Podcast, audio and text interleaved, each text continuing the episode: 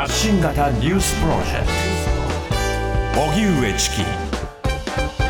セッションここからは今日限定のコーナーです。バリューブックスプレゼンツ、荻上チキの社会問題の作り方。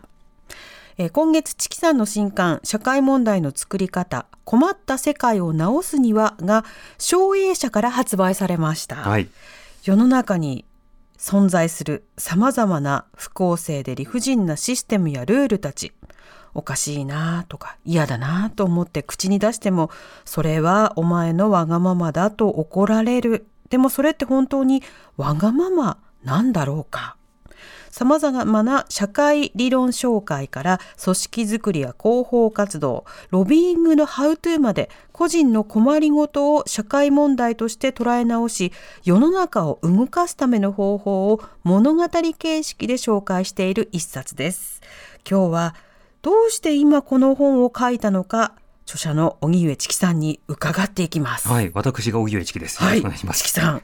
インタビューです。はい。南部さんによる。はい。チキさんといえば、うんまあこのセッションのみならず、社会調査支援機構チキラボでいろいろと社会問題をデータをもとに明らかにしてきていますが、うんそういったノウハウもこの本には詰め込まれてるんでしょうか？そうですね。あの、この書籍がなぜ作られたのかの背景なんですけれどはい、あそも、こから聞きたいです。私あの以前 PHP 新書というところからですね、あのいじめを生む教室という本を出したんですね。そうですね。でその時のあの本というのは自分がストップいじめナビという団体をしていて、うんうんそこのナビで発信している活動内容というものをまあ書籍にして、うんでその過程の中でいじめ研究の実際というものはどうなっているのかいじめはどうやったら減らすことができるのかそれをまとめた本なんですよ。うんで今回の本は実は同じ担当編集者でああ、そうだったんですね。PHP からこの省営社というところに、はいはいそのまあ、転職、はい、されて、うんでそこでもやっぱりチキさんの本出したいですってなった時に私があの社会調査支援機構チキラボという活動をしていて、うんうん。でそこの活動のあの内容というのをフォローしてくださっていて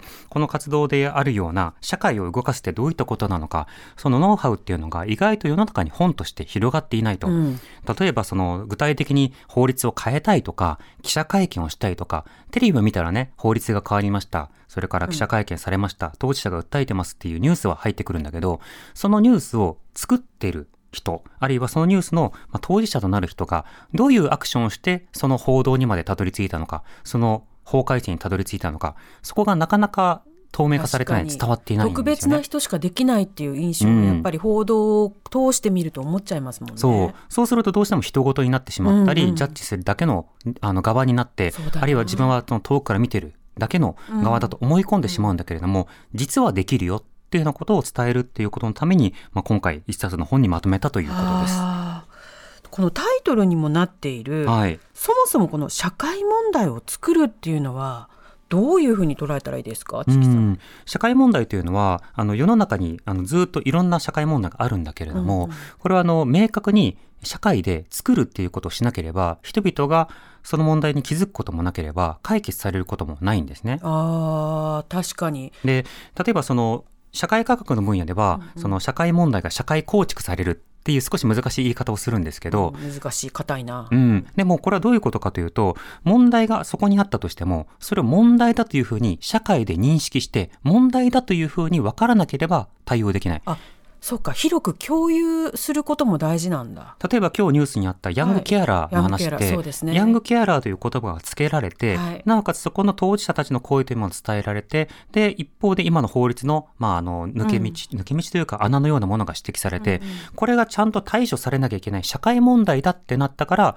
対処されるようになったわけですね。セッション始まった当初でしたもんね、うん。あの本が出てっていうんで著者の方に来ていただいてヤングケアラーを特集して、あそっか名付けがあるんだって私その時すごくびっくりしたのを覚えてます、ね、そうです。で、そこで名付けて、なおかつメディアで報じたりして、なおかつ政治の世界でも共有する。このことによってようやく社会問題として作られるんですね。それまで社会問題にしなければ個人問題ということにされてしまうんです。よ。自分だけかなって思っちゃいますもんでもみんなあそうなんだ。あこうその感覚みんな共有してることなんだあと体験者はこんなにもいたんだっていうことが、うんこう可視化されますもんね。そうですね。なんか個人問題の社会問題化というふうにも言ったりするんですけど、うんうん実は一人一人の問題だと思っていたら、結構共通で同じような問題があり、なおかつその問題があることによって、え社会がより脆弱になったりとか、社会がより不安定になったりするっていうことがある。それは誰にとってもプラスじゃないよねっていうことが確認された状況になって、世界がこう動き始めていくっていうところがあるので、うんその状況をどうやって作るのかっていうのことをまとめていますね。うん。これ出版のタイミングってまあ、はい。い、ろいろとねあの本を出すにあたってうん。準備とか、こう人のつながりとかあると思うんですけどここで作ろうって思ったのは何か理由があったんですか？あの経緯は先ほど言ったようにそのはい。編集者の方に、まあ、声をかけられたからというのもあるんですが、この間例えばそのインターネット上などで「ハッシュタグアクティビズム」ネット上でデモをするとか、うん。あるいは実際に街でデモをするとか、うん。いろんな仕方での社会行動というのはあると思うんですよ。よね。うん。署名活動とか寄付とかね、うん。うん。ロビングとか陳情とか、うん。まあ、いろんな仕方があるんですけれども、それらをこう自分より下の世代、先ほど来ていただいた農場さんも含めて、あの本当にアクションとして日々取り組んでいらっしゃる。で、そうしての活動を、あの、一通りその自分も見てきたし、関わってきた立場から、あ、こうやるんだよっていうところが意外と、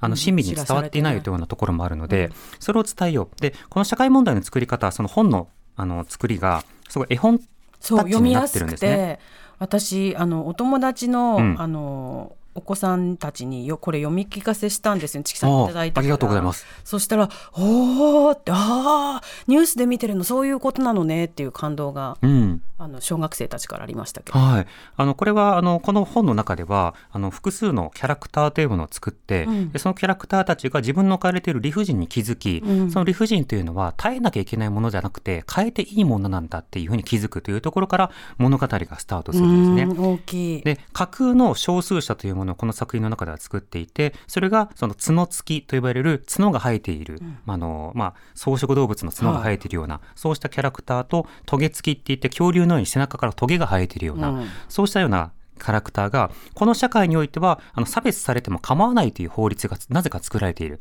で、実際例えば、あの、角やトゲがある人は、賃金がそれ以外の人より3割小さくてもいいとかですね。あのそういったような、そのいろいろないろいろな理不尽がある。で、そういったような角は例えば外に出るときは隠さなくてはいけないとか、仕事をする際にはそのことをまずは開示しなきゃいけないとか、あるいは通学するときはそれを削らなくちゃいけないとか、でもこれって現実社会にある理不尽なルールのある種比喩でもあって、うん。そうしたものをおかしいなと思っている人たちが、そのおかしさを口に出して変えていくプロセスというものをまあ物語に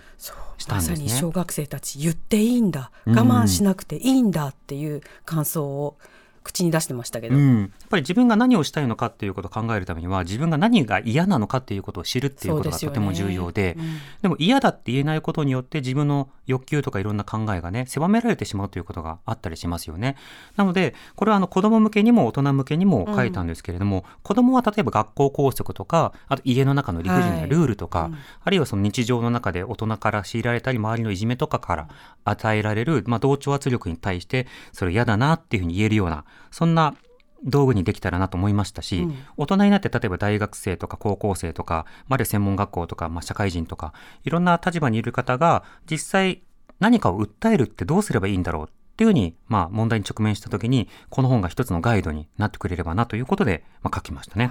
私今50代。はい、我慢しなさいっていう時代をずーっと生きてきたので、このチキさんの社会問題の作り方を読んであもう我慢しなくて嫌なことは嫌っていうふうに言っていい社会になってるんだなって再確認しました。うん、でなおかつこの本ではつながるっていうことをまあ訴えていて一人で目の前の人にノーっていうのって結構難しいんうん、ですよ。そうですね勇気がいりますね。で言い返されたりやり返されたり、よりひどい目に遭うかもしれない。うん言いくるめられたりね。うん、でも同じような人たちと共にこのような状況を改善していこうというふうに訴えるそのためにはやはり同じような当事者たちがつながっていきながらそねそれを政治の枠組みにどう伝えていくのかこの本はいろいろなそうしたメディアの使い方とかあるいは民主主義社会での議会のまあ特徴とかあの役割とかそうしたことも説明しながらこの社会問題を作っていく方法をまとめています。うん。ちなみにあの絵本テイストであると同時にこれ本にする際にグラフィックノベルとか、ね。あとはそのバンドデシネとかはい。そうした本にしたいっていうことであの編集者の方と相談したんですけど、イラストレーターの方があのコパクさんという方で、はい。ね、このコパクさんという方が、まあ、インスタグラムなどをはじめとして、まあ、いろんな媒体でその独特のあのテイストで、あの絵を描き続けている方なんですね。でそのテイストは例えば植物とかあるいは角とかあるいはそのある種のダークさを持ったあのテイストのイラストというものがまあ、特徴的な方なんですけれども、うんうん、今回はそうしたより子供にも見せられるということでポップなキャラクターを作って、まあ、作っていただいたということになってるんですね。バンドデシネっぽくっていうのはチキさんの希望だったんです僕の希望です。バンドデシネというのはフランスの漫画なんですけれども、はい、そういったあのテイストにしたいっていうことで、うん、完成したのがこの一冊ということになりますね。ぜひ多くの方に読んでいただきたい。読んでほしいんですよ。うんえー、ここでバリューブックスからのお知らせをしたいと思います。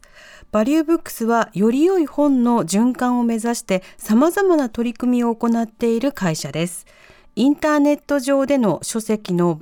買取と販売をメイン事業とする一方、同時に書店がない地域に本を届ける移動式本やブックバスや古本を送ることで寄付ができるチャリ本など様々なプロジェクトにも挑戦しています。バリューブックスの通販サイトでは古本のほか新刊書籍も扱っており、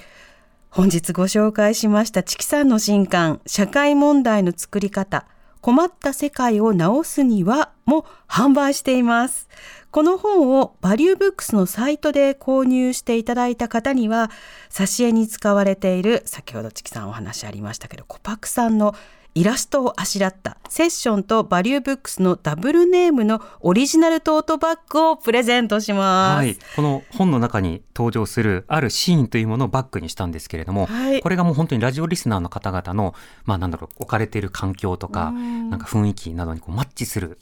テイストのイラストになっていると思うので、ちょっと覗いてみてください。ぜひぜひトートバッグ見たら、わーってなりますから。また、クーポンコードすべて大文字でセッション954 SESSION954 を入力すれば送料をバリューブックスが負担してくれるということです。購入方法については番組公式 X 旧ツイッターですね。またはバリューブックスのホームページをご確認ください。なお、プレゼントの発送は1月中旬からを予定しています。ご了承ください。以上、バリューブックスプレゼンツ荻上チキの社会問題の作り方でした。TBS ラジオ発信型ニュースプロジェクト。セッション